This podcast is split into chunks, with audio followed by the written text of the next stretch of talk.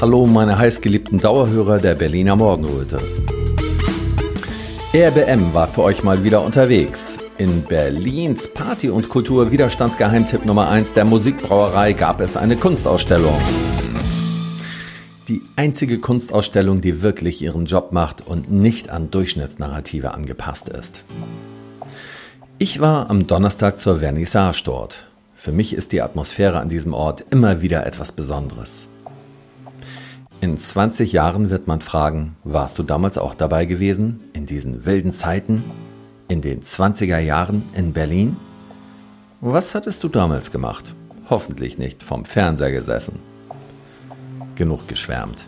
Ich mache mit euch jetzt eine kleine Hörführung. Die funktioniert so. Während ich mich mit den ausstellenden Künstlern über ihre Bilder unterhalte, wandert ihr in meinen Beitrag immer ein bisschen nach unten und schaut euch die Bilder an, die gerade besprochen werden. So einfach ist das. Viel Spaß dabei!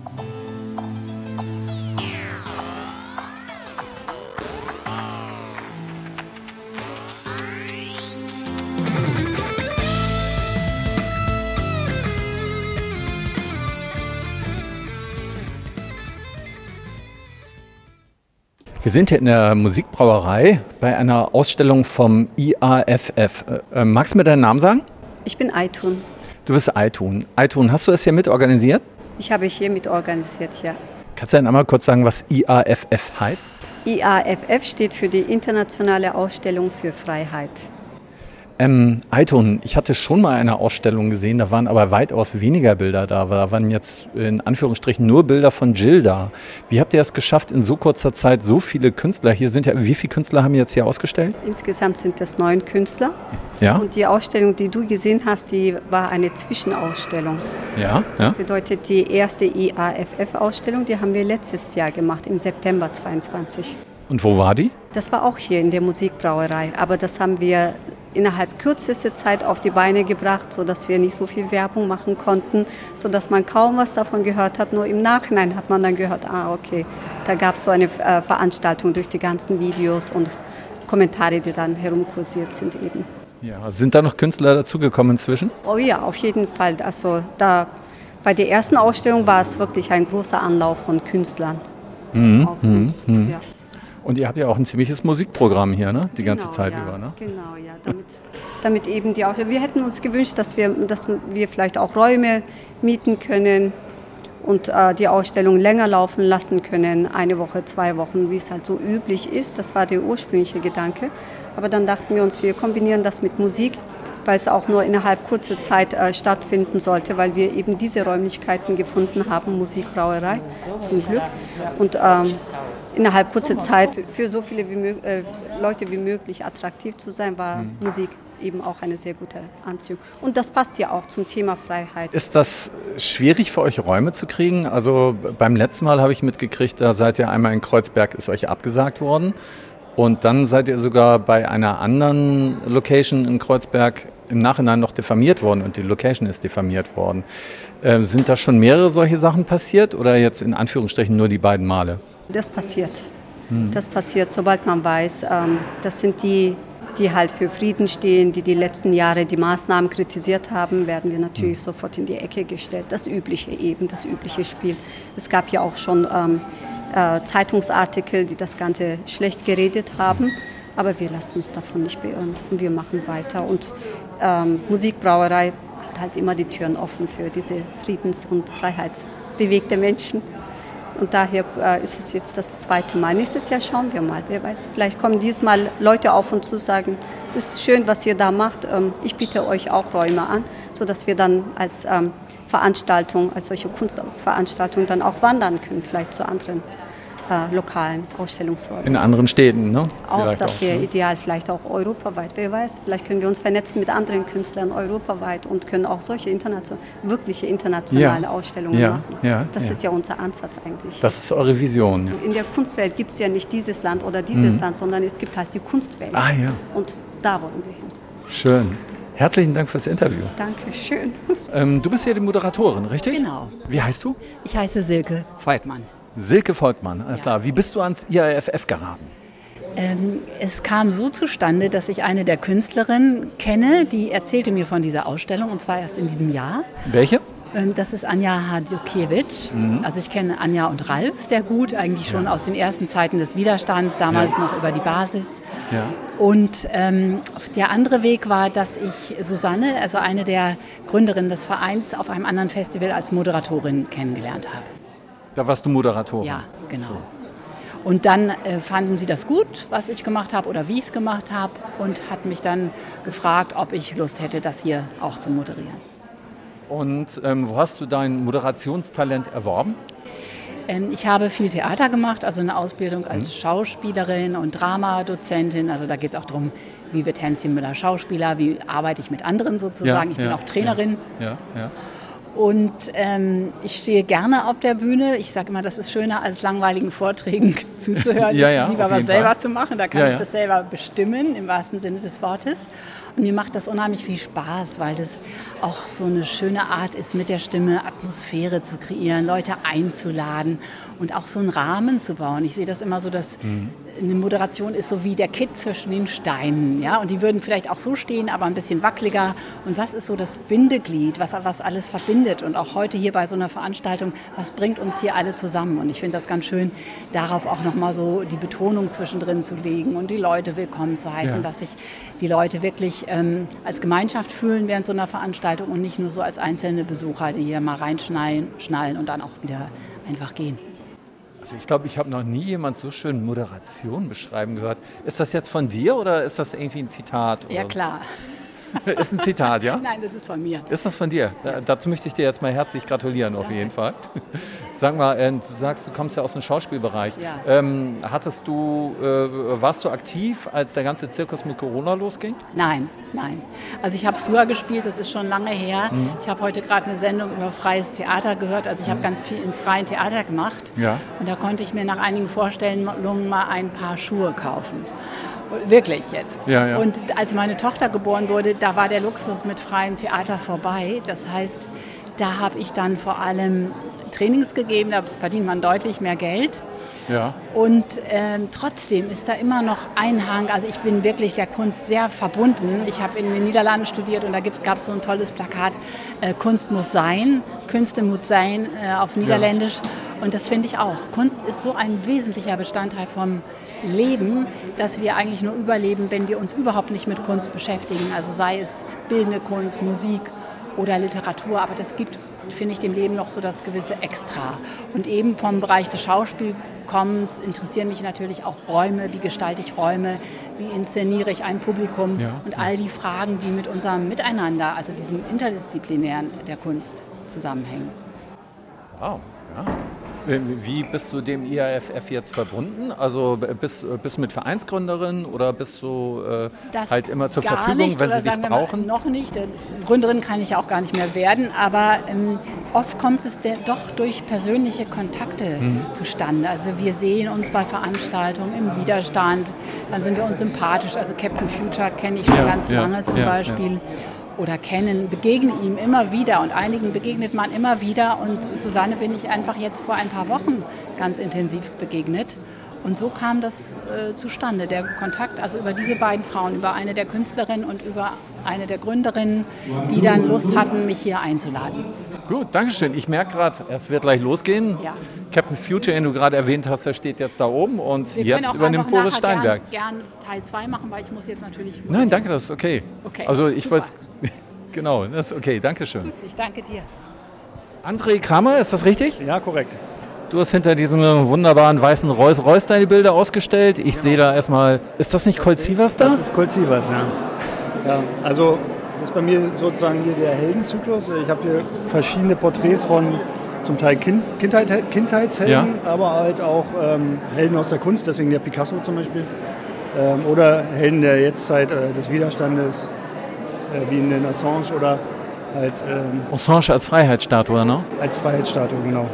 Krass. Ja. Sind alle sehr ich finde, äh, du probierst dich immer wieder neu genau. aus, ne? Ich bin auch irgendwie noch nicht festgelegt. Also mir macht es doch Spaß, vieles auszuprobieren. Ich komme eigentlich aus dem Zeichnen, also kann ich richtig ja. gut.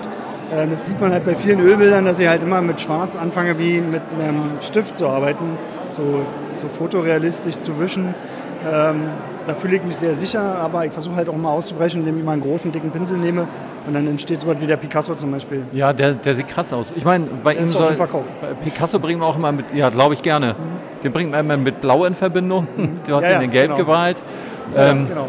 Aber es, äh, man kann es kaum mit Worten beschreiben. Ich werde es mal daneben Colt Sievers. Ähm, wer ist die Dame mit diesem? Was für ein genau. Helm ist das? Das ist ähm, eine klassische Darstellung einer Athene.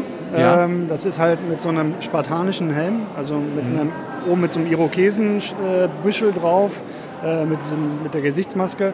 Und äh, ich war in der äh, Alten Nationalgalerie jetzt zur Secession-Ausstellung und war inspiriert von der Secession von Klimt und Co. Und mhm. Ähm, habe gesagt, ich male jetzt auch eine. Und ich habe eine gemalt, halt in, in meiner Interpretation habe ich halt die Chelsea Manning reingenommen, die ah, als ja, ja. Chelsea Manning sagt was.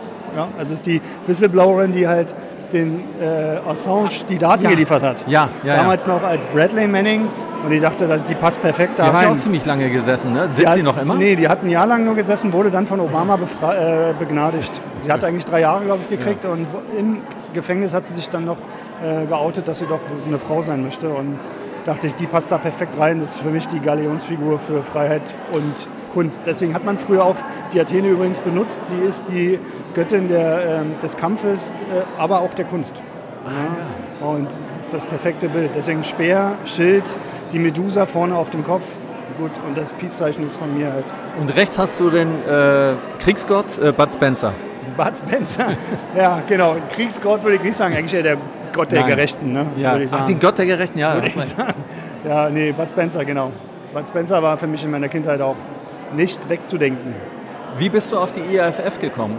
Auf die IAFF, na klar, ähm, ich, es fing eigentlich aktiv wurde ich wirklich äh, mit der Corona-Zeit. Also als ich am Anfang merkte, hier die ganzen Gere äh, Gesetzesbeschneidungen, die, die Lockdowns, ich selber war sehr belesen und habe schnell erkannt, dass, äh, dass, das hier, dass hier was nicht stimmt und dass man dafür auf die Straße gehen muss. Und bin halt dem Widerstand beigetreten und bin auch ein Friedensaktivist und ähm, als ehemaliger Soldat im Kriegseinsatz habe ich auch alt Recht dazu, sowas äh, zu wissen und zu tun. Ähm, ja. Wo warst du im Kriegseinsatz? Ich war im Kosovo im ersten Kontingent für die NATO, mit der NATO, als nato -Soldat. Traumatisiert worden, muss ich mal ganz geradeaus ähm, fragen? Traumatisiert nicht, aber ich habe halt gesehen, dass man, ähm, die Friedensverträge waren schon langst, längst in äh, Sack und Tüten und ähm, ich fragte mich jeden Tag, warum ich da unten jetzt noch eine Woche warten muss, obwohl die Bomben immer noch fallen obwohl die Friedensverträge schon gemacht waren. Ähm, sowas hat man da halt mitgekriegt. Ich selber war nicht traumatisiert, weil ich war ähm, Richtschütze auf dem Kampfpanzer. Da äh, gab es nur halt durchs Objektiv was zu sehen. Ich musste halt keine Leichen ausbuddeln oder ähnliches. Ähm, da war ich relativ sicher. Okay.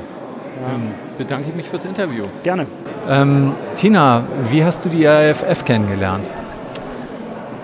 Ähm, also ich habe vor zwei Jahren ungefähr zufällig mal den Clement kennengelernt auf einer Demo. Aber dann hatten wir irgendwie dann doch keinen Kontakt mehr. Und dann war ich halt letztes Jahr hier bei der Ausstellung, ähm, weil ich wohne hier direkt um die Ecke. Und dann ähm, ja, war ich sehr angetan so von, von der Ausstellung, der Qualität der, der, der Arbeiten und so. Und dann ähm, habe ich den Kontakt wieder aufgenommen und gesagt, dass ich gerne dieses Jahr auch mitmache. Und du hast jetzt ein Schriftzeichen auf dem Boden oder mehrere Schriftzeichen. Das Bild ist ja Solidarität und auf jeden Buchstaben sind kreativ verteilt sehr viele Masken drauf. Ähm, kannst du noch etwas mehr dazu sagen? Ja, also die Arbeit ist entstanden im Grunde so ein bisschen aus Notwehr, ähm, weil mich das äh, zur Hochzeit der Maskenpflicht, ähm, diese ganzen Monate da, Winter, ein, Winter 20 auf 21 und eigentlich ganz, ganz Jahr 21 ähm,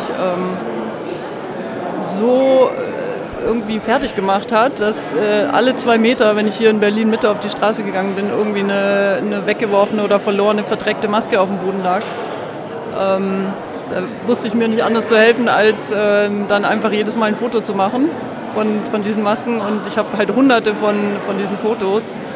Und dann habe ich die eben in einer Collage und in einer Installation dann zusammengebaut ähm, und eben das Wort Solidarität damit geschrieben, weil es für mich halt einfach so ein ähm, so eine Heuchelei ist, was mit dem Wort Solidarität gemacht wurde in vielen Bereichen natürlich, also auch menschliche Beziehungen und so weiter, aber auch, wenn man es mal betrachtet, also vom Umweltaspekt betrachtet. Ne? Also ansonsten ist ja hier unsere ja, die, die, die grüne Weltsicht und so, ähm, Umweltschutz, Klimawandel, bla. Ähm, und mit dieser Pandemie wurde, Inszenierung wurde wahrscheinlich mit eines der größten Umweltkatastrophen des, zumindest des Jahrzehnts ähm, produziert mit den Masken und diesen Milliarden von Masken, Milliarden von, von Tests mit Chemikalien und Plastik drin und so weiter. Und so, was ist bitte mit der Solidarität für den Planeten, für die Umwelt?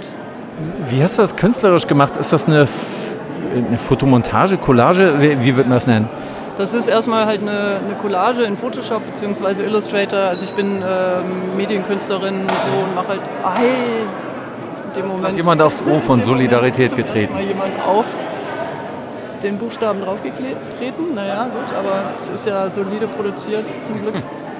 Ja, genau. Also es ist äh, digital entworfen und dann halt bei ähm, und dann habe ich es produzieren lassen so auf Alu-Dibond, so eine klassische ähm, Methode, wie man äh, Fotos hochwertig so auf festem Material ausdruckt und dann können die das heutzutage eben gleich in so eine Form schneiden, dass das einzelne Buchstaben sind.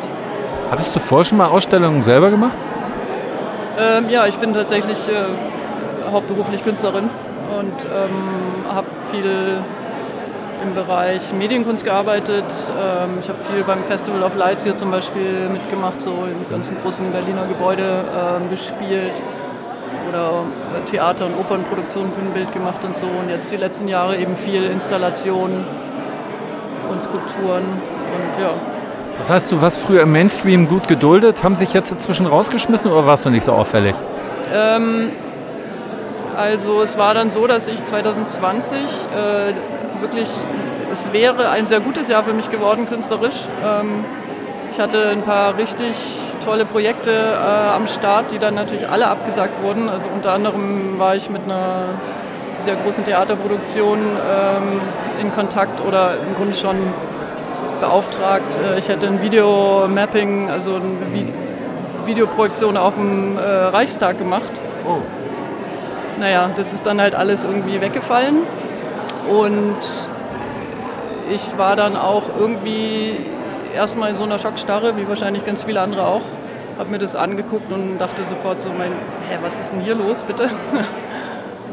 ähm, und es hat jetzt auch dazu geführt, die letzten zwei Jahre, dass ich äh, ja halt auch sehr desillusioniert und enttäuscht bin von der Berliner Kulturszene und Kunstszene. Ja. So. Ähm, ich war jetzt aber da zum Glück nicht so involviert, äh, dass ich jetzt ein riesen Atelier habe mit irgendwie fünf Angestellten und eine Galerie, die, bei der ich immer abliefern muss und so, weil ich halt viel so projektbezogen Auftragskunst gemacht habe. Ähm, deswegen ist es dann, hat es dann einfach irgendwie aufgehört, so, weil einfach auch der Bereich, ich habe halt viel im Eventbereich gearbeitet und das war ja dann einfach mal zwei Jahre ziemlich äh, tot. Wie sieht es jetzt aus? Hast du starke wirtschaftliche Probleme seitdem? Äh, nee, das habe ich zum Glück nicht, weil ich habe äh, Einkommen aus anderen Quellen auch und ähm, kann so gesehen es zum Glück ziemlich entspannt angehen. Mhm. Ähm, aber ja, es ist schon natürlich eine Frage für mich auch, ob ich in dem Bereich weiter meine Energien investiere oder nicht. Also in welchem Bereich? Ne, so in der offiziellen Kunstszene. Mhm, mhm, weil eigentlich kann man das ja gar nicht mehr. Also, weil das würde ja genauso weitergehen wie, wie bisher. Siehst du vielleicht auch eine gute Perspektive für die alternative Kunstszene? Also ich würde mal sagen, unsere, die ja nun wahrscheinlich vielleicht mal 0,2 Prozent im Gegensatz zum Mainstream ist. Aber kannst du dir vorstellen, dass das Ding mal wirklich so, so wird, dass die, alle, dass die Leute sagen, ähm, wow, das ist jetzt das, was interessant ist. Und der Mainstream interessiert keinen mehr. Also vielleicht so wie damals die Hippie-Zeit oder so. Naja, ich denke, es ist immer ähm, Platz für alles. Ne? Also es wird nicht das eine oder das andere sein, aber ich glaube schon, dass es auf jeden Fall in, ähm, immer mehr Interesse geben wird für, für die wirkliche politische Kunst. Ne? Also die echte politische Kunst war immer gegen, also klar systemkritisch und nicht geduldet. Ähm, und so gesehen sind wir da einfach, glaube ich, in der Tradition ne, von ganz vielen anderen Strömungen, die es gab, in der ähm, Kulturgeschichte. Also ja, ich finde es schon ganz spannend, wie sie jetzt so verschiedene Gruppen auch zusammentun oder überhaupt erstmal formieren, äh, mer zu merken, okay, wir sind doch gar nicht so wenige. Und das wird sich auf jeden Fall, glaube ich, so ganz organisch weiterentwickeln. Alles klar, dann bedanke ich mich fürs Interview. Ja, danke sehr. So, dein Name ist? Michael Lezian. Michael Lezian. Ähm, du bist hier, ist das das erste Mal, dass du bei dieser Ausstellung mitmachst? Oder? Bei dieser Ausstellung mache ich das erste Mal mit, das ist richtig. Ja. Äh, wie, äh, wie bist du auf den IAFF gekommen? Ich hatte letztes Jahr eine Ausstellung eine Woche vor der IAFF zum selben Thema. Freiheit und da kam Clement Leusel zu meiner Ausstellung. So, der, ja, ja, der Künstler. Ja, ja, der kam zu meiner Ausstellung, hat meine Sachen gesehen, meinte, ey, cool, mach bei uns mit und nächstes Jahr bist du dabei. So. Und da hat er mich noch zu der Ausstellung eingeladen, die halt eine Woche später stattgefunden hat. Die sind sehr bunt, deine Bilder, muss ich mal sagen. Ähm, ich, ich bin kein Kunstkenner. Äh, teilweise erinnern die, ja, an was erinnern die? die so, Cartoons? Ja, ja, was auch immer. Ich, ich musste mich gerade so ein bisschen anhalten. Man muss ein bisschen aufpassen mit Vergleichen denn irgendwo. Ähm, sag mal, wie du deinen Stil nennen würdest oder wie würdest du es überhaupt bezeichnen, was du machst? Ich mal, würde ich sagen, Street Style. Ich versuche die Straße so ein bisschen auf die Leinwand zu bringen.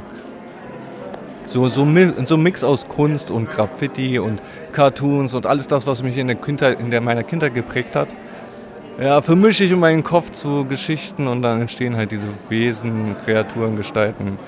Ja, das mache ich. Du hast als Kind schon viel Comiczeichnung gemacht. Ich habe viel Comic gemalt, gemalt so als Kind halt, wie man halt malt. Ich habe viel Comics gelesen, ich habe Cartoons geschaut. Später als Jugendlicher habe ich mich mit Graffiti befasst und ja, ich finde es halt spannend halt, die, gerade die Straße, die halt so frei ist, ja, ohne Regeln, wie man so schön sagt, so das nochmal auf die Leinwand zu übertragen. So. Ja, da haben wir einmal einen sehr interessantes Bild. GG, Grundgesetz, steht da oben drauf. Und dann so Figuren. Ja, oh, wie, wie, soll man das beschreiben? An irgendwie erinnern die mich. An was erinnert sich? Ich kann Also so ein bisschen das Hauspark manchmal. Okay, okay. Also das ist das Bild Widerstand, ja, da habe ich einfach mal die Demonstranten so ein bisschen gemalt. Im Hintergrund hast du die halt die Menge der Demonstranten, die Masse ja. sozusagen, ja. die halt den Mittelfinger hochhalten und das Grundgesetz und Ach. vorne im Vordergrund sind sozusagen die, die die Demos organisiert haben, angetrieben haben. Ja, die ganzen Aufklärer, auch Ärzte. Ich sehe in jedem halt so einen kleinen Superhelden. Darum haben sie auch die Superheldenfarbe der Avengers. Der eine ist so grünlich wie Hulk gemalt, der eine daneben so rötlich wie der Iron Man, ja. Und dann geht es halt weiter. Haben wir noch Captain America so ein bisschen drin, Black Panther ist noch ein bisschen drin. Und also ja. Alle, alle möglichen Demonstranten, jetzt nicht nur äh, Leute aus der Friedensbewegung ja, doch schon, der, der Maßnahmenzeit? Schon alle aus der Friedensbewegung. Also ja. Das ist halt komplett mein Thema. So. Ja, ja, ja, ja, ja. Äh, hattest du ja vorher schon mal was gemacht so, äh, zu irgendwelchen Bewegungen? Nein, politisch male ich eigentlich jetzt erst seit 2020. Ah, vorher total unpolitisch und jetzt? Ich hatte vorher meine Erkrankung thematisiert ja. in meinen Bildern. Ja, ja. Und ja, und dann kam halt diese verrückte Corona-Zeit und dann habe ich halt mein Inneres nach außen geholt und dann kamen die Bilder zustande und irgendwann habe ich gesehen, hey, ich habe die ganze Zeit die, die Zeit porträtiert sozusagen, ja, dokumentiert. Ja. ja und fand ich geil, dann habe ich die erste Ausstellung gemacht und die war halt letztes Jahr und da habe ich den Klimmer und Läusel getroffen. Ja. Was kriegst du so für Rückmeldungen zu deinen Bildern? Alle positiv, alle positiv. Die sind bunt, sind knallig, sind schön. Das Thema ist total ansprechend und ja, man setzt sich gerne damit auseinander. Sie provozieren auch ein bisschen, ne? Auf jeden Fall, ja. So, jetzt muss ich ehrlich gesagt, bei dieser Kräuselzunge denke ich an die Simpsons. Ja, bestimmt spielen auch die Simpsons da mit, wenn ich da ein bisschen mal. Ich habe Simpsons sehr viel geschaut. Ja, ja, man lässt, man lässt sich sehr inspirieren. Ja, ne? ganz genau. Äh, da oben steht was von ARD und ZDF. Ja, genau, äh, das ist halt die Schlange. Ne? Die Schlange, ah, die steht halt für die Medien. Ne? Eine Schlange mit ARD und ZDF. Die, die beißt, halt. die beißt da jemand? Oder was macht die, was ist das da? Was macht die da? Aus der Brust kommt Milch rausgeschossen. Ja, das heißt so ein bisschen, diese Person, die da im Mittelpunkt schreit, sind halt die ganzen Corona-Gläubigen, wenn man so möchte, ja, die ganze Zeit die Medien konsumieren, die Schlange, die stehen für die Medien halt. Und sie hören aber nicht auf zu konsumieren, sie wenden sich davon nicht ab, weil es vielleicht schlecht für sie ist. Im Gegenteil, sie die gehen den Alarm nach. Ja? Das ist ähnlich wie wenn, wenn ein Kind nach seiner Mutter schreit, also ein Baby nach der Mutter, wenn dann Milch in die Brust schießt, ja, es ist auch so ein Alarm und den nehmen Sie, die Corona-Gläubigen, halt ähnlich wahr. Das ist so ein bisschen der Vergleich. Okay, so siehst du das. Ja, so sehe ich das ganz ja. genau. Herzlichen Dank. Gerne, gerne. Neben mir sitzt, wie ist dein Name? Clément Loisel. Kannst du das nochmal sagen? Clément Loisel. Ich bin Franzose. Ah, okay, alles klar. Die Deutschen sagen Clement Loisel. Wo aus Frankreich kommst du her? Ähm, hier und dort. Äh, ich war nicht so lange äh, in Frankreich, äh, aber ich habe auch ähm, lange in Montreal, Kanada gewohnt. Ja. Und ich bin in Berlin seit 2010. Seit 2010. Genau. Und ähm, wie lange machst du schon Kunst? Oh, schon seit ewig, ich weiß es nicht, weil seit immer.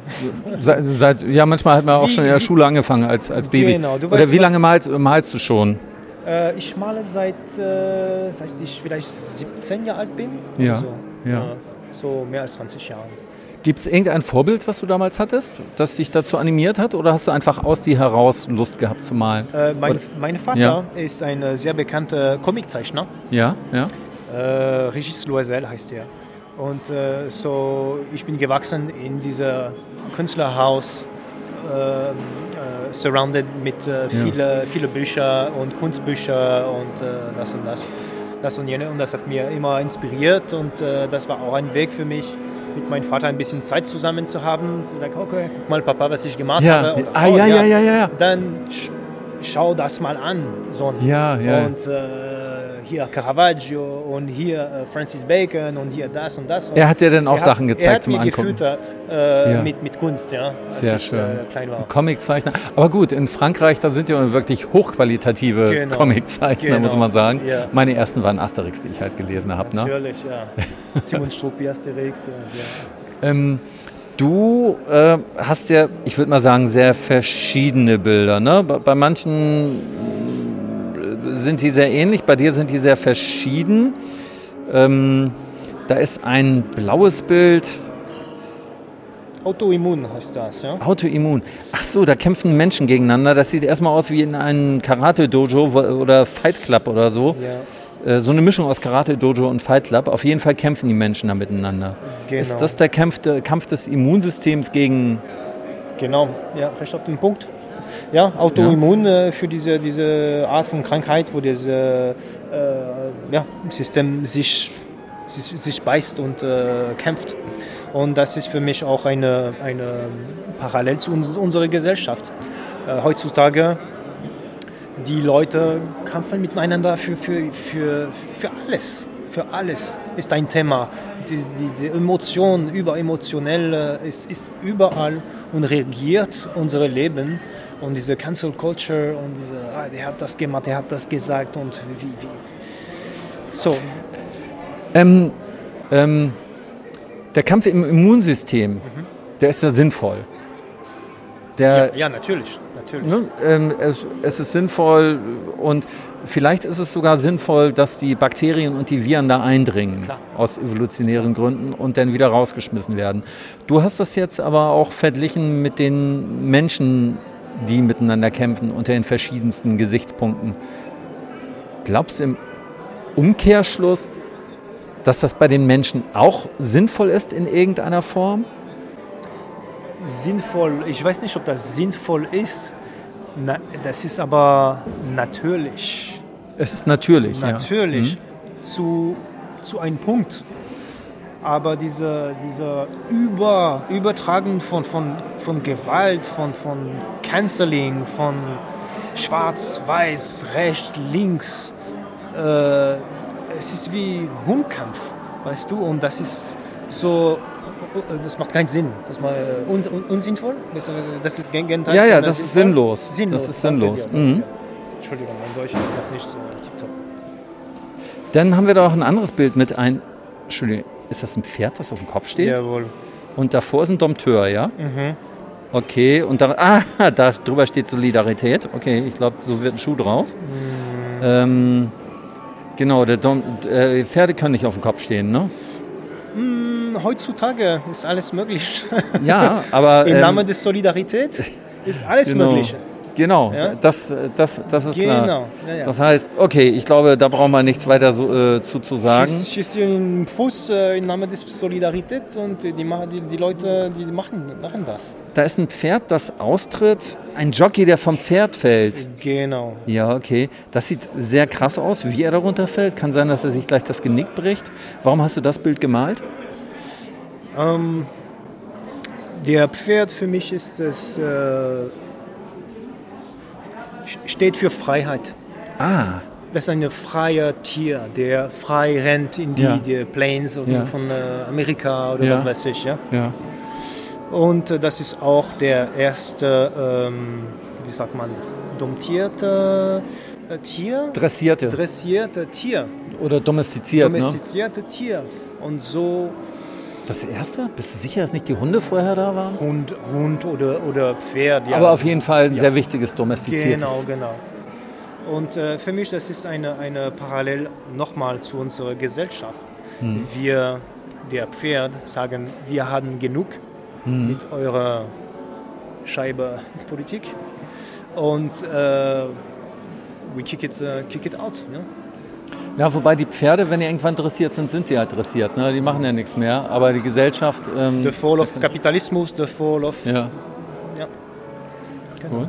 Wie bist du zur IAFF gekommen? Wie hast du die kennengelernt? Äh, ich habe erstmal die Jill kennengelernt. Mhm. Äh, und äh, ich habe auch Teilnehmen in die erste Ausstellung organisiert. Mhm. Mhm. Ähm, und wir sind da für die zweite 2.0, IAFF 2.0. Super. Auf Demos und äh, diese, ja. diese Leute kennen wir uns alle von Demos. Ja, und ja, in der Zeit von, äh, von äh, wie sagt man nochmal, äh, oh, ah, wo, wir dürfen äh, Lockdowns, in der Zeit von Lockdowns. Lockdown. Bei uns zu Hause war jede Woche, zwei, dreimal die Woche, 20, 30 Leute, der ganze Zeit. Hast du eigentlich noch internationale Kontakte nach Kanada oder Frankreich oder sind die alle abgebrochen, seit du in Deutschland bist? Äh, solche Kontakt habe ich nicht, hm? leider. Okay. Oder sehr wenig. Oder Leute, die, die, die machen nichts in diese Richtung, denken aber unter der Hand so, da, da, da, da. Aber im Publik, die machen nichts und sagen nichts und äh, machen nichts, sagen wir. Ja? Okay, alles klar. So, ja. Gut, dann bedanke ich mich fürs Interview. Dein Name ist Rudolf Bauer, ja? So ist es. Machst du auch sonst noch was außer Bilder malen? Na klar. Was denn? Schriftsteller, lass mal raten. Kann ich dich hier, hier geleiten? Ja. Zum Beispiel schreibe ich Lyrik. Lyrik, ja, neue ja. politische Lyrik von Rudolf Bauer. Schön ist das. Und äh, vorsichtig. Dann meine, meine akademischen Produkte liegen gar nicht mehr hier, die scheinen schon verkauft zu sein was akademische Produkte heißt, ich habe halt einiges geschrieben im Zusammenhang von Corona. Ne? Ja, ja. Ähm, Vernunft in Quarantäne von ja. Rudolf Bauer. Der Lockdown als Zivilisationsbruch und Politikversagen. Great Reset, der große Rückfall. Hygienegemeinschaft, Soft-Totalitarismus und Überwachungskapitalismus. Na, du hast dir echt Gedanken gemacht, das muss man dir lassen. so, wollen wir mal zu deinen Bildern? Ja, dann Du hältst heute die Eröffnungsrede, ne? So soll es sein, ja. Ja. Ähm, wie bist du zum IAFF gekommen? Wie? Das ja. weiß ich selber nicht. Ich wurde angefragt, kurzfristig. Ja, die Leute haben sich über dich informiert und äh, bist du heute das erste Mal dabei? Ja, ich vermute, äh, dadurch, dass äh, Anselm Lenz und Hendrik Sodenkamp, der Hendrik spielt ja jetzt gerade ja, am Flügel, ja die kennen mich ja über den demokratischen Widerstand. Ne? Okay. Und vielleicht haben sie dann gesagt, ich bin wahrscheinlich sowieso ein, ein Lückenbüßer. okay, alles klar. Also als äh, du erhältst, erhältst heute die Eröffnungsrede, wer hat die denn so sonst gehalten? Es. Bitte? Wer hat die denn sonst gehalten? Wo du sagtest, das du bist ein Lückenbüßer? Ich, ich, bin das erste Mal hier. Ich wohne ja, in, wohne ja nicht in Berlin, ich du, wohne ja in Bremen. Erste Mal, erste Wahl. Äh, bist du aus Bremen das erste Mal hier in diesen Räumen ja. bei dieser Ausstellung. Ich, ja. Vergangenes Jahr war ja schon eine. Aber hier darf ich dich zu einem. Nur eine Frage. Hast du angefangen zu malen oder angefangen zu schreiben, Lyrik? W womit hat es angefangen? Lyrik oder Malen? womit habe ich angefangen? Ja, was war zuerst da? Als Kind, glaube ich, habe ich zuerst Bilder gemalt. ja, das verstehe ich so, bevor du, bevor du schreiben konntest. Ne? Ansonsten hatte ich ja eine Stelle als Prof an der Bremer ja. Uni. Ja? ja, für was? Für Wohlfahrtspolitik und soziale Dienstleistungen. Da gehe ich jetzt nicht drauf ein, das ist ein zu großes Fass. Hm? Da gehe ich jetzt nicht drauf ein, das Fass ist zu groß, wenn wir das aufmachen. Passt alles irgendwie zusammen. Ähm, ähm, du hast, wir haben hier ein Bild, das ist ein Foto ne, von Olaf Scholz. SPD, soziale Politik, Politik für dich. Ist das echt Olaf Scholz da? Er ist blind. Ich meine, damals wusste ich noch nicht, dass er auch noch eine Piratenklappe äh, trägt. Das ist neu. Aber was hat er da vor den Augen? Sind das Waffen oder was? Das sind Handgranaten oder was ist das? Genau. Ach, Diese merkwürdigen Waffen, die da Streumunition verbreiten. Ne? Okay. Okay, alles klar. Also nach dem Motto, ähm, man soll nicht. Äh, wir liefern nicht in Krisengebieten. Genau. Nach dem Motto, genau. ja. also wir Augen voller Handgranaten. Während er die Kugeln im Gesicht von Putin kritisiert, ist seins voller Handgranaten. Das ist wie mit dem Splitter und dem Balken. Also ich finde es ja sowieso wunderbar, wenn der Betrachter das Bild interpretiert ja, und nicht das, der Künstler. Aber das ist doch auch mutig, dass ich das mache. Ne? Ich könnte ja auch voll in das Fettnäpfchen reinlatschen. Nein, nein, nein, nein. Das ist ja sozusagen auch ein ganz wichtiger Punkt, dieses Verhältnis zwischen Künstler, dem Werk ja. und dem Rezipienten oder dem Publikum.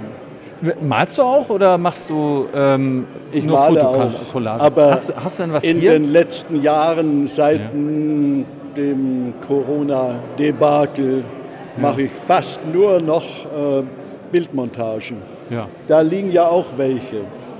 Ja, sonst mal gucken. Können wir mal hinschauen. Ja? Bildmontagen.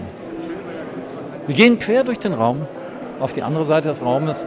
Er hat seine Sachen überall verteilt. Ach so. Das sind die Sachen. Ach, ähm, Moment.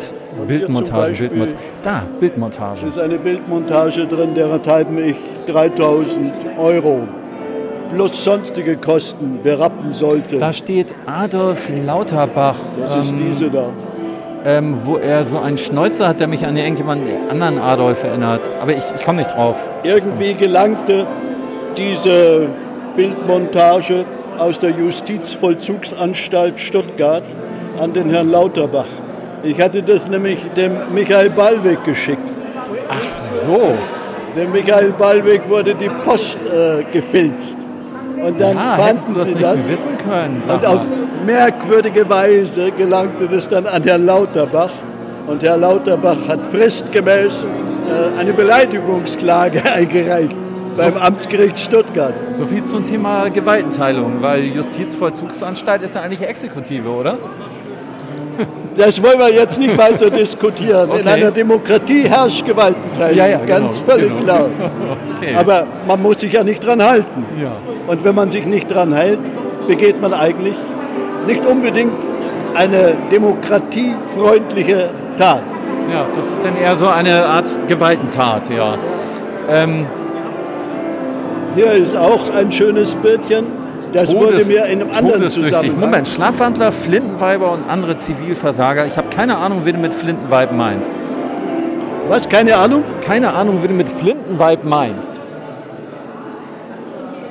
Uschi no. oder Annalena? Oder beide? Ach, beide. Nee, da ist noch eine dritte, ne? Es gibt viele. Die drei Damen Leider viel zu viele. Die drei Damen, die Menschen. Also hier das Gastgeschenk. Ja. Da ist ja auch also eine Flintendame.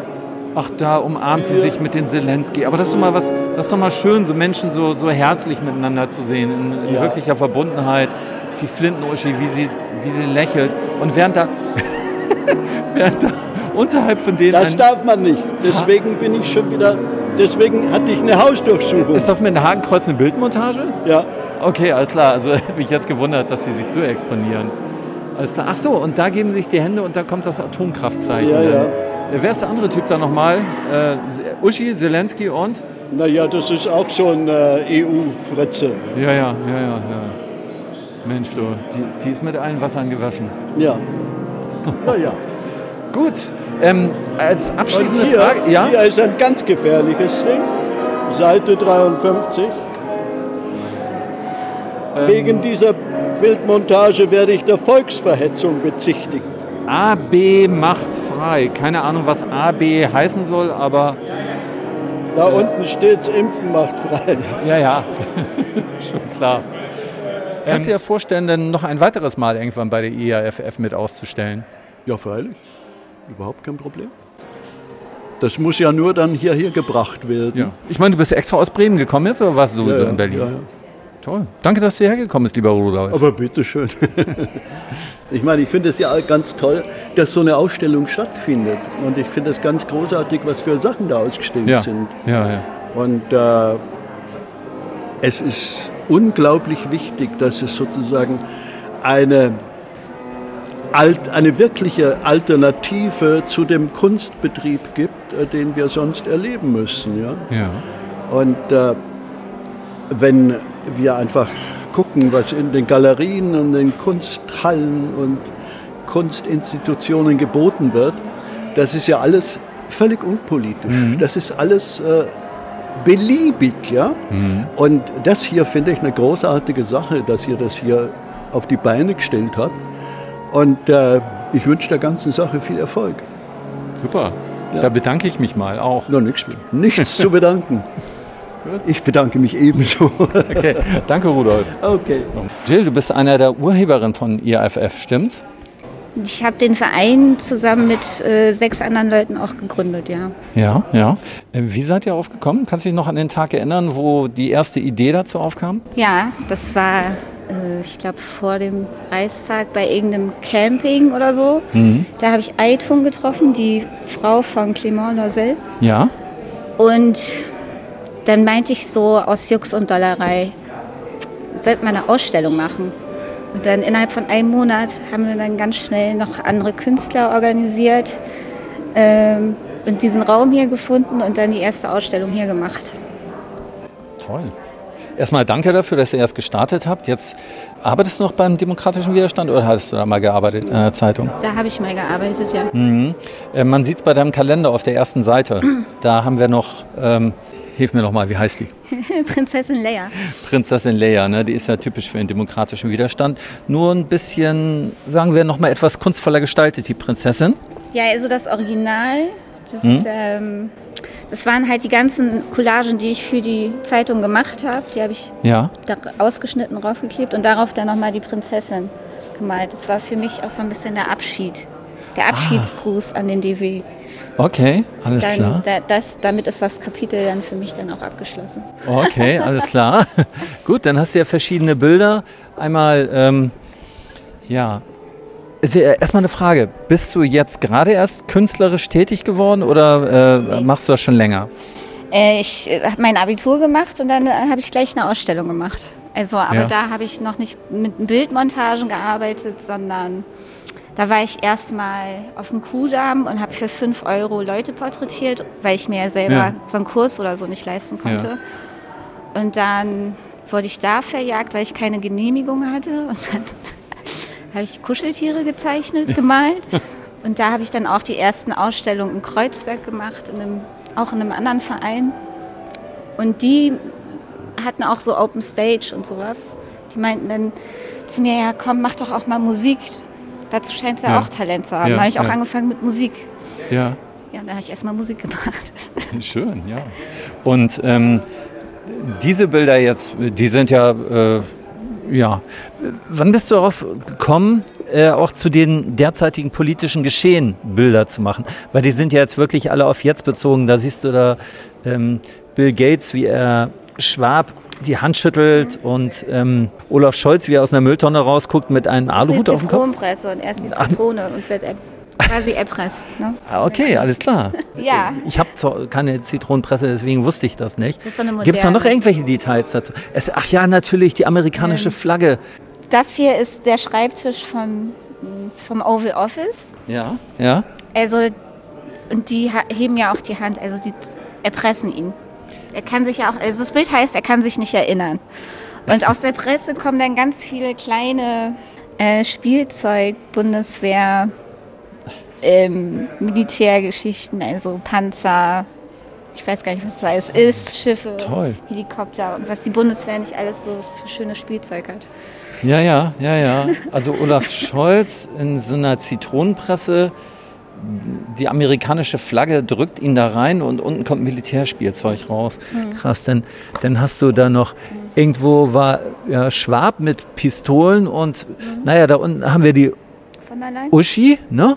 Uschi mit einer Flagge. Auf der Flagge ist die Thunberg ja. drauf. Da ging es irgendwie darum, dass die Bauern irgendwie überhaupt nichts mehr verdienen. Das kam irgendwie mhm. auch aus der mhm. EU, fragt mich jetzt nicht genau. Mhm. mhm. Das ist der hier in der Mitte, der so aussieht wie bei Clockwork Orange. Das ja, ist der ja. ähm, Obertyp von, von den Niederlanden. Ich habe jetzt auch den Namen vergessen. Okay, der Obertyp von den Niederlanden. Ja, mein Hörer kann auch mal selber recherchieren. Obertyp von den Niederlanden bei Google eingeben, bitte. Und im Hintergrund sieht man dann halt die, den Bauernprotest. Ne? Das sind hier ah, ja. die ganzen Trecker. Und hier, da wurde ja auch ein 18-Jähriger angeschossen. Ja. Ähm, bei diesen ganzen Protesten. Das war ja auch eine große Sache damals. Ja, es ist für mich sowieso jedes dieser Bilder repräsentiert so ein bisschen, was in der Zeit alles geschehen ist. Jedes Bild erzählt eine Geschichte. Ne? Ja. Das ist immer nicht nur ein Augenblick, der da dargestellt wird, sondern es wird eine Geschichte erzählt mit jedem Bild. Ne? Dieses Bild, das heißt Reichstagstoilettenreport. Ja, ja, ja. Da sieht man Herrn Spahn, äh, wie er von seinem Schienbein eine Lein Koks vermutlich zieht. Ja, ja. Ähm, das liegt an dem Gerichtsverfahren, was, was äh, Hendrik Sodenkamp und Anselm Lenz haben. Also die wollen, die haben das, glaube ich, mal irgendwie erzählt, dass der Spahn sie gefragt hätte. Oder die haben erzählt, dass Spahn auf jeden Fall was nimmt. Okay. Das war die Inspiration. Also ja. Am, Wer am weiß, ne? Also man hat, also früher hat der Spiegel ja auch ganz viele ähm, Kokainspuren gefunden auf der Toilette von, vom, vom Bundestag. Ja, ja, also. Wer weiß, wer das war. Es ist ja, es ist ja Kunst. Nein, nein, das sind alles anständige Leute, die sich vegan ernähren. Also ja. ich glaube nicht, dass sie sowas machen. So, ja, das ist unsere Annalena als Kriegsgöttin. Also die steht da auf einem Gebirge mhm. und hat flammende Flügel, die in den Himmel schießen. Also einer nach links, einer nach rechts. Krass. Und darunter, äh, was sind das da für Schilder? Achso, Militär. Werbeschilder, also Billboards. Mhm. Ähm, und aus drei verschiedenen Jahrzehnten, glaube ich, äh, zeigen sie die ja, Fotos von einer Friedensbewegung oder ja. Freiheitsbewegung, kann man auch sagen. Und, und sie steht darüber als äh, Kriegsgöttin jetzt? Ja. Okay, alles klar. ist ja logisch. Gut, was habt ihr auch so vor? Wo wollt ihr auch so hin mit der IAFF? International vielleicht? Ja, also wir sind ja schon alle international. Ach ja, hast du auch international. also ich glaube, jeder von uns ist nicht ganz deutsch. Also, ähm, aber klar, wir würden gerne kooperieren mit anderen Ländern, gerne ja. auch mal woanders ausstellen als nur in Berlin. Hier ist es ja sehr schwierig, einen Raum zu haben und zu ja. behalten. Mal sehen, was, was noch so kommt. Ja, klar, dann wünsche ich euch viel Erfolg weiterhin. Vielen Dank.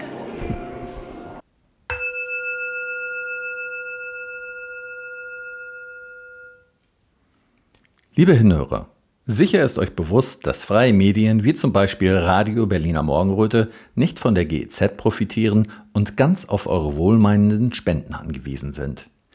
Wenn euch also gefällt, was euch bei RBM serviert wird, freuen wir uns über einen kleinen Anerkennungsbeitrag.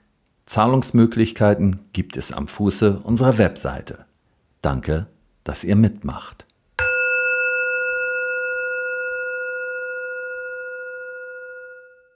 Raimund Unger habe ich hier auch gefunden. Ich äh, habe total gestaunt. Ich, ähm, vor kurzem bin ich auf sein Buch aufmerksam geworden. Äh, die, die, Heldenreise des Bürgers. Ja, ja die Heldenreise des Bürgers. Da frage ich dich aber zu anderer Gelegenheit zu. Ja, das, das ist, Jetzt sind wir erstmal für die Kunst hier. Erzähl doch erstmal, wie du zur IAFF gekommen bist.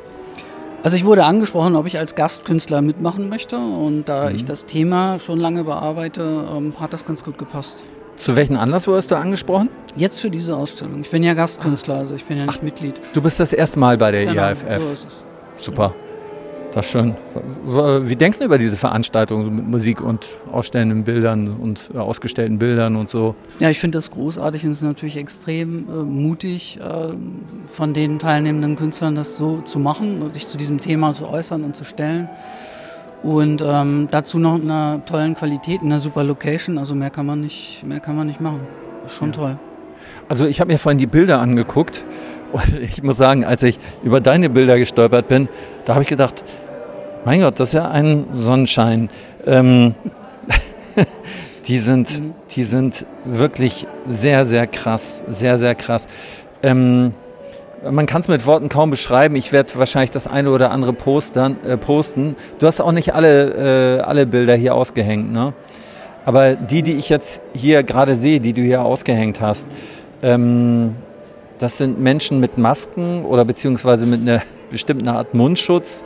Äh, so eine Art Mundschutz kennt man aus dem SM-Bereich, so eine Kugel im, im Mund und dann um, ums Gesicht gebunden, ein Vater mit einem Kind auf dem Arm. Es sind immer Kinder dabei, Eltern mit Kindern auf dem Arm, eine Frau mit einer ABC-Maske und, und Kind auf dem Arm. Und die sehen alle gruselig wütend aus, fast wie Zombies. Ähm, hast du so die Menschen gesehen, die mit Maske in der Gegend rumgelaufen sind? Nein, das Interessante an dieser Ausstellung ist tatsächlich, obwohl die vier Bilder, die jetzt hier hängen, äh, wie aus einem Guss erscheinen und so, als wären sie zusammen entstanden. Ja. Wenn man auf das Entstehungsdatum guckt, sind zwei dieser Bilder, nämlich die, von die du eben beschrieben hast, die ein bisschen gruselig sind mit den Masken und so, die sind von 2010. Die sind 13 Jahre alt. Und zwei Bilder, nämlich die mit den, mit den äh, Gesundheitsmasken, und der Gasmaske, die sind jetzt aktuell entstanden, letztes Jahr oder vorletztes Jahr. Das heißt also, zwischen diesen vier Bildern, die hier hängen, liegt eine, eine Spanne von 13 Jahren. Was war damals deine Intention, diese Bilder zu machen? Ich habe grundsätzlich äh, mich mit dem Thema Abhängigkeit beschäftigt und ähm, Maskierung und Authentizität und äh, der Frage, wie wird man wirklich erwachsen, wie, wie wird man oder wie bleibt man möglichst äh, infantil, das ist ja auch der Dreh- und Angelpunkt meiner Bücher.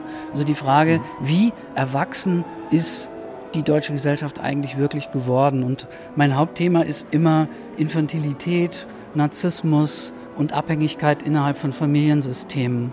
Und das drücke ich in meinen Büchern aus, beziehungsweise das, das recherchiere ich in mhm. meinen Büchern eher wissenschaftlich und in meinen Bildern ähm, kommt das dann eben ein bisschen finster rüber.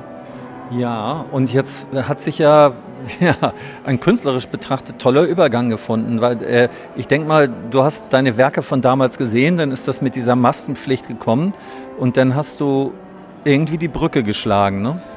Genau, ich habe eben äh, jetzt diese Ausstellung so kuratiert, dass die alten Arbeiten und die neuen Arbeiten zusammenhängen. Auch einerseits, weil es äh, einfach vom Format her gut passt, das ist das mhm. gleiche Format.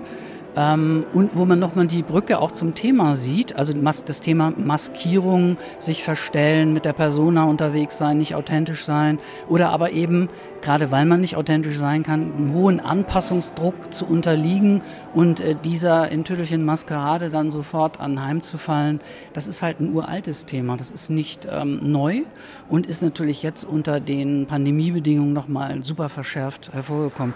Und insofern passt natürlich diese Kombination auch total gut, also das alte. Thema und das neue zu verknüpfen.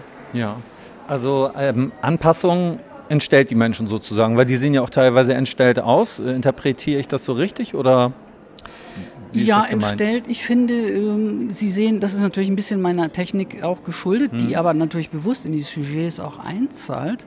Es ist tatsächlich so, dass ich ja nicht mehr mit dem Pinsel arbeite, sondern nur noch mit dem Spachtel. Mhm. Und wenn man mit dem Spachtel Farbe aufträgt, entsteht ein unheimlich harter Farbkontrast. Oh ja.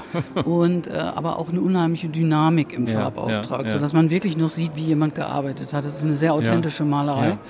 Und äh, das, was ich damit natürlich ausdrücken will, ich bin ja vorwiegend Porträtmaler, ist ähm, Verletzung. Also diese Menschen sehen einerseits zerstört aus, sie sind, sehen aber auch verletzt aus. Ja.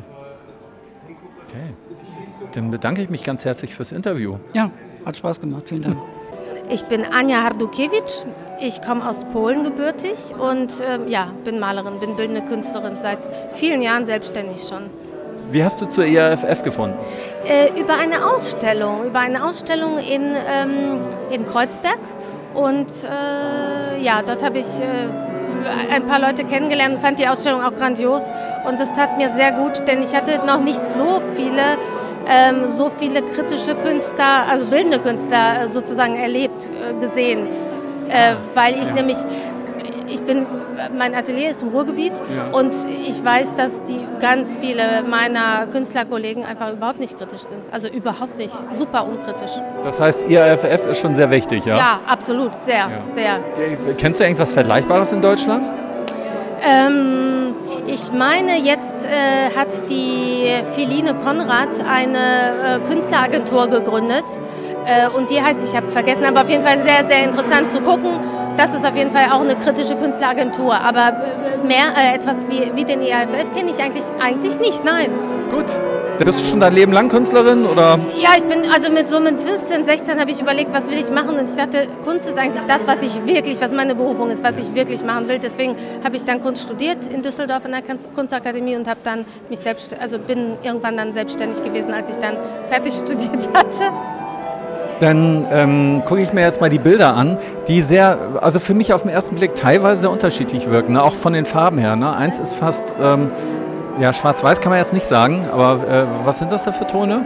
Also das, das erste Bild, das ist tatsächlich eine Zeichnung auf Leinwand äh, und das Bild heißt, ähm, ja, Moment, Freiheitsblume heißt es, aber im Grunde genommen ist es ein ähm, von einer ganz alten äh, Postkarte aus Nicaragua, die mein Bruder vor Jahrzehnten mal mitgebracht hatte und die langsam verblich. Ähm, also da, das hat mich inspiriert und daraus habe ich ein Bild gemacht. Also das war für mich die, das Gesicht der Freiheit. So eine, ja, eine Frau, die eine Blume, also mit sehr ernsten ja. und sehr tiefen, verletzlichen Blick, würde ich mal sagen, und auch sehr kraftvollen Blick, äh, hält eine Blume in der Hand vor sich, so fast zwischen Zeige und Mittelfinger. Ja. Ähm, das macht das Ganze fast so ein bisschen zerbrechlicher, würde ich sagen. Also sie hat es nicht so neben, zwischen, äh, nicht so in die Hand reingeklemmt. Ähm, ähm, da rechts daneben, das ist, sieht fast ein bisschen Fantasy-mäßig aus. Äh, ein Einhornkind, was auf den Arm von einem, ja wahrscheinlich, oder ist das ein Kind? Das ist ein Kind, das ist tatsächlich meine, meine Stief, also die Tochter meines Mannes, also quasi meine Tochter.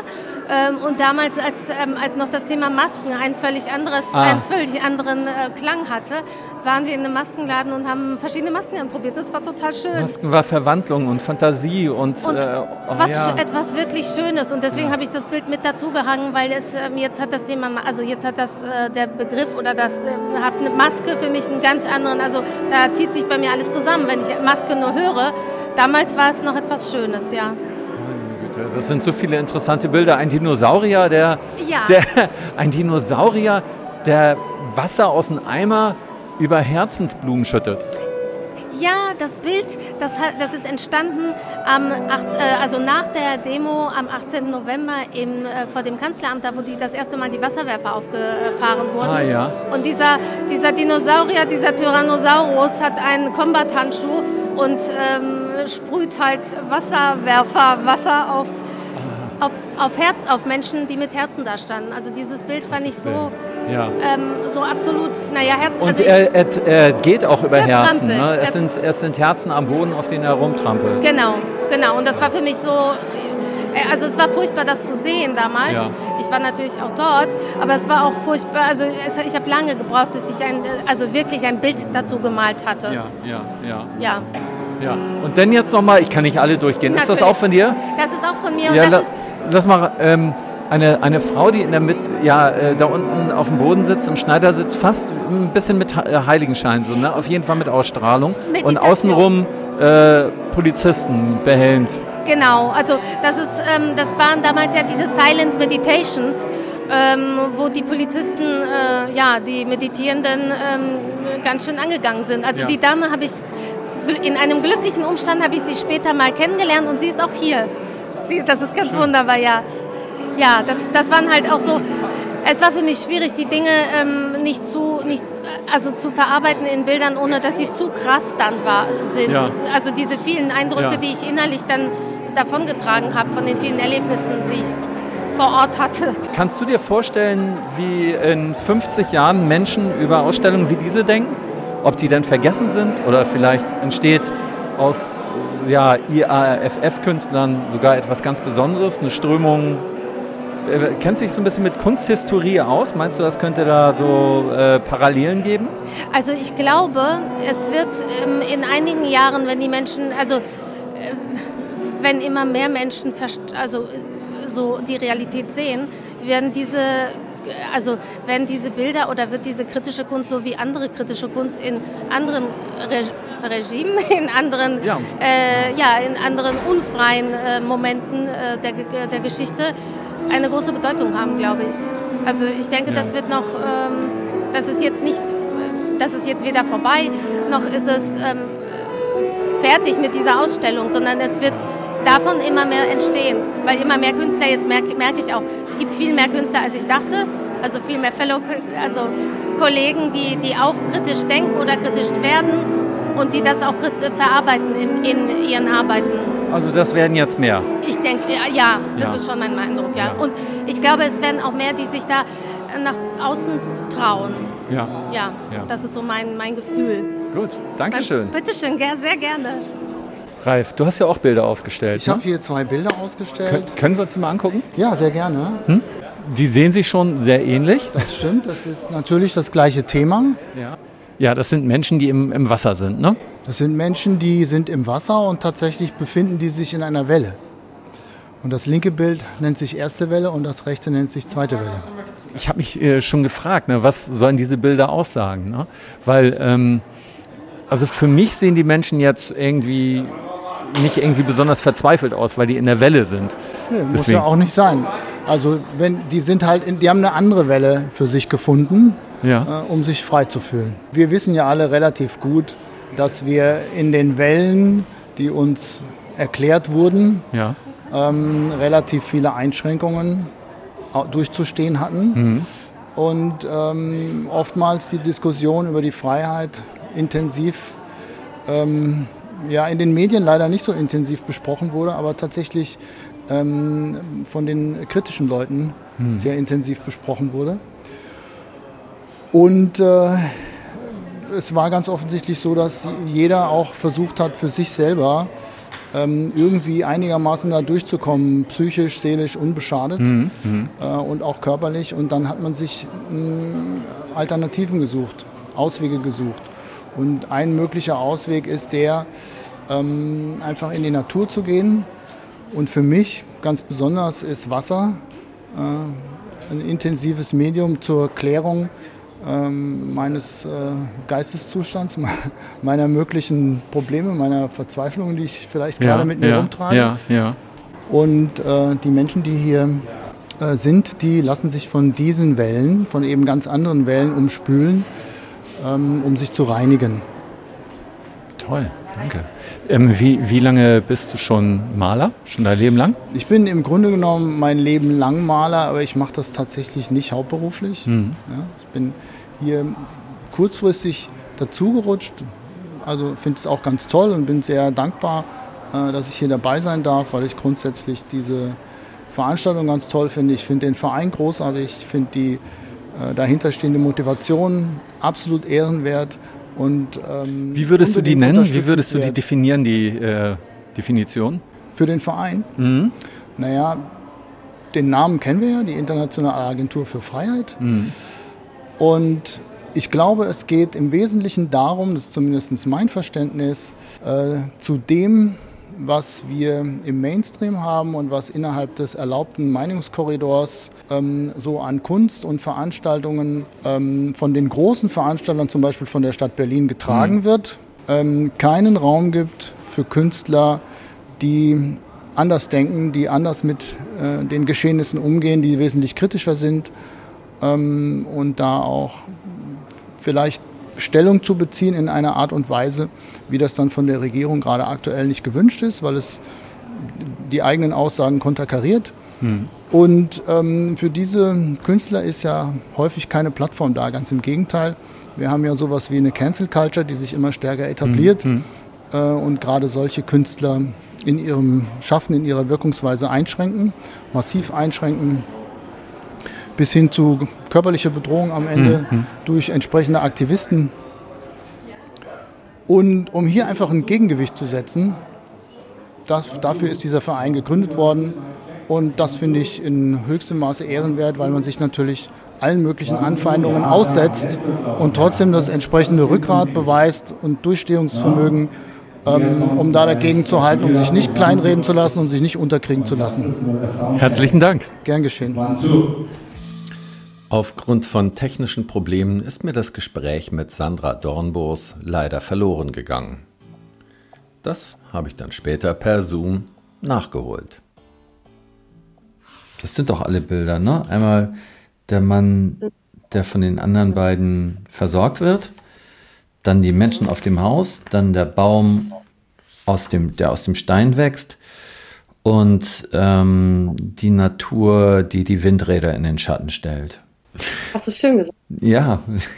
ich habe mich gefragt, darf ein Künstler eigentlich ein Bild umbenennen, weil äh, das gab es ja so in so einer kurzen Zeit ein bisschen Stress, haben muss Bildertitel und alles ganz schnell. Und ich habe jetzt genau eigentlich einen anderen Titel für das Bild, nämlich vom Schatten zum Licht, so äh, wie, wie mein Buch auch heißen wird, weil dieses Bild ist nämlich genau das und nicht, ähm, was steht, was hieß das vor? Die Kraft der Einheit. Also das ist irgendwie aus einem Stress, aus einem, aus einem ähm, Zeitstress heraus entstanden. Aber es heißt vom Schatten zum Licht, eigentlich hast du schön gesagt.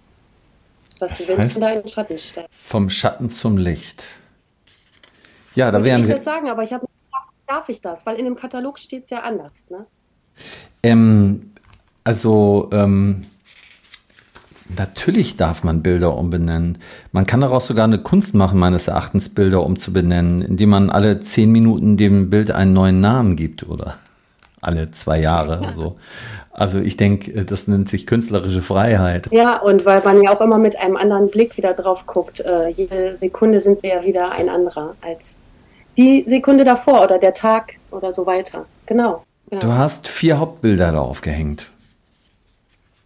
Und ähm, das eine ist der Mann, der Tränengas in die Augen bekommen hat und dem von zwei anderen Menschen geholfen wird. In Schwarz-Weiß das sogar. Bild. Ach so, ja. ja. Sichtbar sind für mich jetzt eigentlich nur zwei. So, und das sind ähm, der rechts da hat so ein Sanitäterzeichen auf der rechten Schulter und äh, hat auch so ähm, gehört der zur Demo, ist der Demo-Teilnehmer und hat die Demo begleitet oder ist das so ein echter Sanitäter, wie er da in wo war das? Paris, ne? Wo ist die Demo? Paris. Mhm. Ja, das war in Paris, genau, am 6. April, die ähm, Demo gegen die Rentenreform. Mhm. Ähm, ich weiß nicht, ob das ein professioneller Sanitäter ist. Es scheint so zu sein, weil er ist ja ordentlich so gekennzeichnet. Es war schon trotzdem so, dass auch Leute, die nicht sichtbare Sanitäter waren, also Zivilisten, sich untereinander auch geholfen haben. Ich bin ja äh, eine lange Zeit in diesem Tumult, in diesem Tränengastumult und äh, Geschmeiße gewesen. Und äh, ich hatte selber dreimal Tränengas äh, in den Augen. Und immer ist jemand, also ich, mich hat es nicht so zu Boden gerissen wie ihn, aber es sind immer sofort Leute gekommen, die mir geholfen haben. Und da wird es auf jeden Fall ein professioneller Sanitäter sein. Mhm. Also die anderen beiden. Das heißt, die Leute haben da schon ein bisschen Übung mit, anderen zu helfen bei Tränengas. Das wird in Frankreich nochmal ein bisschen ja. großzügiger eingesetzt, ne? die kennen sich da aus. Also ja. so einfache Sachen wie äh, nicht den, mit den Fingern in den Augen, sondern ein Tuch nehmen oder ähm, äh, Augentropfen sofort hinterher, habe ich da ja dann äh, bekommen. Äh, also das wusste ich hier zum Beispiel gar nicht. Ja, die sind da sehr erfahren. Klar, mhm. die haben alle Augentropfen dabei, Tücher. Ähm, natürlich tragen die Degen auch Masken. Das geben ja die anderen Paris-Bilder auch her, dass viele Leute Masken tragen, nicht wegen irgendwelcher Aerosole, sondern wegen des Trenngas, was da ähm, erwartet wird. Das sind Ach erwartbare so. Die sich auch nur in einem gewissen Rahmen abspielen. Wenn man das miterleben möchte, geht man dahin. Wenn nicht, bleibt man eher draußen. Also das kündigt sich da schon irgendwie an. Hm. Ähm, das naja, war auf jeden Fall meine. Also ich nehme an, man, man stellt sich dem. Also meine Einschätzung jetzt mal selber als Aktivist ist nicht, dass man sagt, okay, ich finde es jetzt geil, dass da mit äh, Tränengas da gesprüht wird. Aber ich als Aktivist sage in dem Moment dann ja, ähm, okay, ähm, Da, deswegen darf ich mich jetzt aber nicht zurückziehen, weil dann haben die ja gewonnen mit ihrer Tour mit dem Tränengas. Dann haben die ja das Ergebnis, was die haben möchten. Also muss ich mich dem aussetzen, ähm, auch wenn es halt mal schmerzhaft wird. Ne? Es gibt ja auch ganz ähnliche Aufnahmen mit Wasserwerfern, die hm. ich ja nie gemacht habe, weil ich da immer zu große Angst hatte, teilzunehmen, wo das erwartbar war in Deutschland, also in Berlin zum Beispiel. Hm, hm. Äh, da hat da mein Kollege Hannes Henkelmann äh, eher Fotos gemacht oder von gewalttätigen Festnahmen.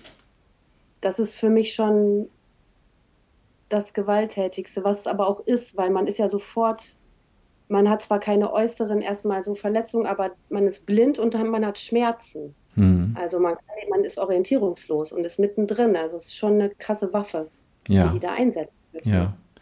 Ähm, du und Hannes, ihr hattet damals beim demokratischen Widerstand gearbeitet, weil du eben gesagt hast, Kollege oder genau? Genau, aber ich kenne ihn ja auch aus Osnabrück, also ähm, Kollege, weil wir halt beide die ähm, Demos und das alles fotografieren und aus der Position festhalten. Deswegen natürlich auch Freund und Kollege, würde ich sagen. Mhm. Mhm. Mhm. Ähm, Jill hatte da ja auch gearbeitet. Bist du denn durch Jill zum IAFF gekommen? Genau, ja. Jill hat letztes Jahr mich gefragt, ob ich in meinen Fotos teilnehmen möchte. Und äh, ja, Jill hat mich mit äh, ins Boot genommen. ja, schön. Ähm, so, dann ist, dann ist doch noch das Bild, ähm, das so ein bisschen apokalyptisch aussieht. Ne? Ein riesiges Gebäude von, ja, ich würde mal sagen, sieht aus wie von der Abendsonne angestrahlt. Äh, davor ähm, ja. steigt Rauch in die Höhe und dieser Rauch vermischt sich sozusagen mit den Wolken, also geht in die Wolken über, über diesen Gebäude und da ist ein ganzer Haufen Leute da oben drauf. Das ist, äh, finde ich auch sehr apokalyptisch sieht das aus, weil die Sonne halt so anstrahlt, so in diesem Gelb-Orange. Die Leute auf dem Dach stehen und sogar noch eine Etage tiefer, also viele Menschen auf dem Dach stehen und davor brennt etwas, also haben sie äh, etwas angesteckt und der, dieser schwarze Qualm geht wirklich nur für einen Moment in diesem ähm, in dieser Kurve oben genau um das, also um das Haus drum zu. Und das war ziemlich schnell mhm. vorbei, dieser Moment. Mhm. Da war das sehr, ja, sah so apokalyptisch aus, so beeindruckend. Und ja, wenn die Leute nicht auf dem Haus wären, würde, wäre das nicht dasselbe Bild. Also es ist wirklich, ja, ja stimmt, passt. Ja, muss man das Bild noch groß bearbeiten, damit das so aussieht, weil äh, es sieht fast aus wie ein Gemälde. Das ist tatsächlich gar nicht doll bearbeitet. Mhm. Also das ist äh, natürlich wahrscheinlich kontrastmäßig ein bisschen, ich das wahrscheinlich bearbeitet. Aber nee, mhm. sonst gar nicht doll. Es sah wirklich sehr ähnlich so aus. Mhm. mhm. Ja. Bist du eigentlich gelernte Fotografin? Ja. Also äh, äh, malen tust du gar nicht. Fotografie ist dein Ding, ne? Oder? Ja, nur fotografieren, genau, weil ich die ganze Zeit immer diese Bilder sehe und festhalten möchte. Und mhm. ich habe mir das selbst beigebracht. Ich bin Autodidaktin ähm, ja. seit 2008 äh, nee, 2006 war dann irgendwann so, dass ich gedacht habe, ja, jetzt ähm, kann ich das auch mal sagen. Also, dass ich, weil ich, da wurde man früher viel drauf angesprochen, ob das denn äh, auch eine, ein Diplom gibt oder ein Schein mm, für das, was mm, ich da tue. Mm. Aber irgendwann gemerkt, dass die, die diesen, dieses Diplom haben, irgendwie anders auch fotografieren mhm. Als ich und äh, war dann irgendwann froh, dass ich das nicht gemacht habe, sondern dass ich mir das selbst beigebracht habe. Ja, das verstehe ich sehr gut. Also man kann auch ein bisschen vermurkst werden. Ne? Man geht ja oft in, an so ein Lehrinstitut und wenn man das von der Schule nicht anders gelernt hat, geht man dahin und sagt sich, okay, die bringen mir jetzt bei, wie ich etwas richtig mache. Ne? So als ob es ein richtig oder falsch gibt. Aber letztendlich bringen die einem ja nur gewisse Normen bei und Erfahrungen, die andere Menschen gemacht haben. Und da ist das vielleicht viel schöner, erstmal aus sich selbst heraus etwas zu entwickeln. Und dann kann man ja im Nachhinein noch andere Menschen fragen, wenn man da irgendwo an der Grenze ist und sagt, Mensch, ich würde das gern so und so hinkriegen, das kann ich aber nicht. Wie kann ich das machen? Ne? Wahrscheinlich meinst du das mit autodidaktisch, ne? Ich meinte das, genau, verschiedene Quellen, meine ich. Ne? Natürlich ja. nicht, dass alles aus mir kommt. Ich brauchte ja, ja, ich hatte ja Fragen, ich brauchte ja. auch Antworten, aber verschiedene Quellen, richtig so. Bücher, die eigenen Bücher, die zu einem kommen Workshops, andere Menschen, Austausch und ja, hm. das meinte ich. Ja, und dann haben wir den Baum im Fels. Das ja. sieht so aus, als ob der Baum direkt aus dem Fels heraus. Nee, er wächst da direkt raus. Es sieht nicht nur so aus. Ne? Er wächst da raus. genau. Ja. Wo hast du den Baum fotografiert? Also den Baum habe ich äh, fotografiert bei mir in der Nähe in Ibbenbüren bei den Dürrenter Klippen. Ich finde, man denkt immer, das gibt so irgendwie, keine Ahnung wo auf der Welt, da gibt es so Felsen und da wachsen Bäume raus.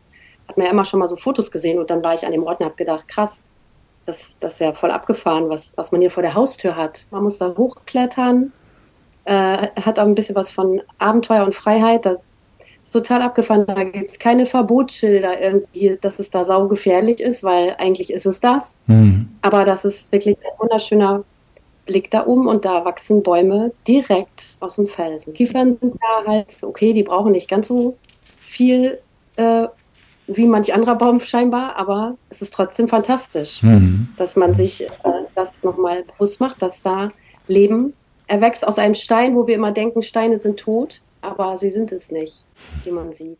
Und die Kraft der Freiheit, wohin, worüber wir vorhin schon mal geredet haben, wo ähm, die Schönheit der Natur die Windräder ja in den Schatten stellt.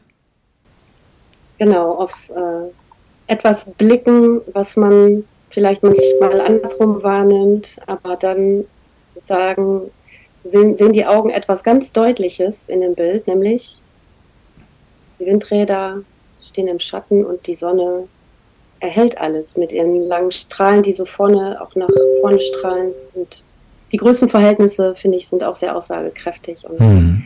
ja, die Kiefern, die das Bild so einrahmen, gehen ja dann nochmal so ein bisschen vielleicht zurück zu dem zu den Kiefern, äh, die da ja auf dem Stein wachsen. Also das ist ja dann hm. einfach nur hm. derselbe Punkt, von dem aus ich das, den Baum fotografiert habe, einfach nur äh, um vielleicht 30 oder 40 Grad nach rechts gedreht. Ja, ja. Und dann habe ich das tief gehabt. So ist das. Es ist immer eine Frage der Perspektive, wie es aussieht. Ne? Das habe ich auch schon immer bei Wolken gedacht. Ne? Man guckt da immer irgendwelche Formen rein, aber die Wolke hat ja nur die Form aus der Perspektive, von der ich sie betrachte. Ne? Die kannst ja von allen möglichen Seiten sehen und äh, irgendwie von Norden, Süden, Osten sieht die dann wieder ganz anders aus. Ja, und was machst du jetzt, ähm, wenn du gerade nicht mal mit der IAFF eine Ausstellung machst? Das machen die jetzt auch nicht wöchentlich, dann hast du ja sicher noch einige andere Sachen zu tun. Ach, es geht.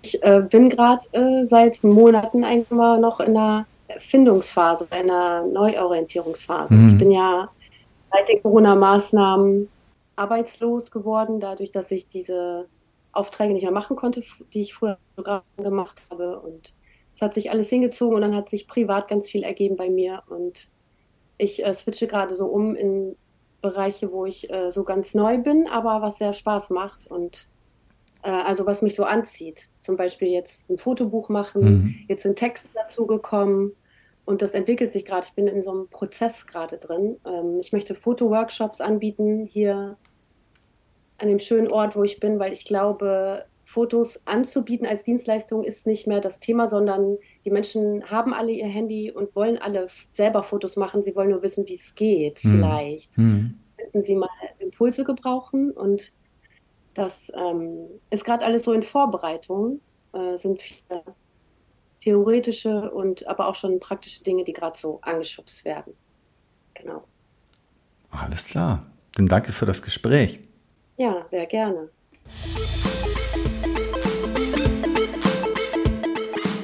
Herzlichen Dank für eure wundervolle Aufmerksamkeit, liebe Zuhörer.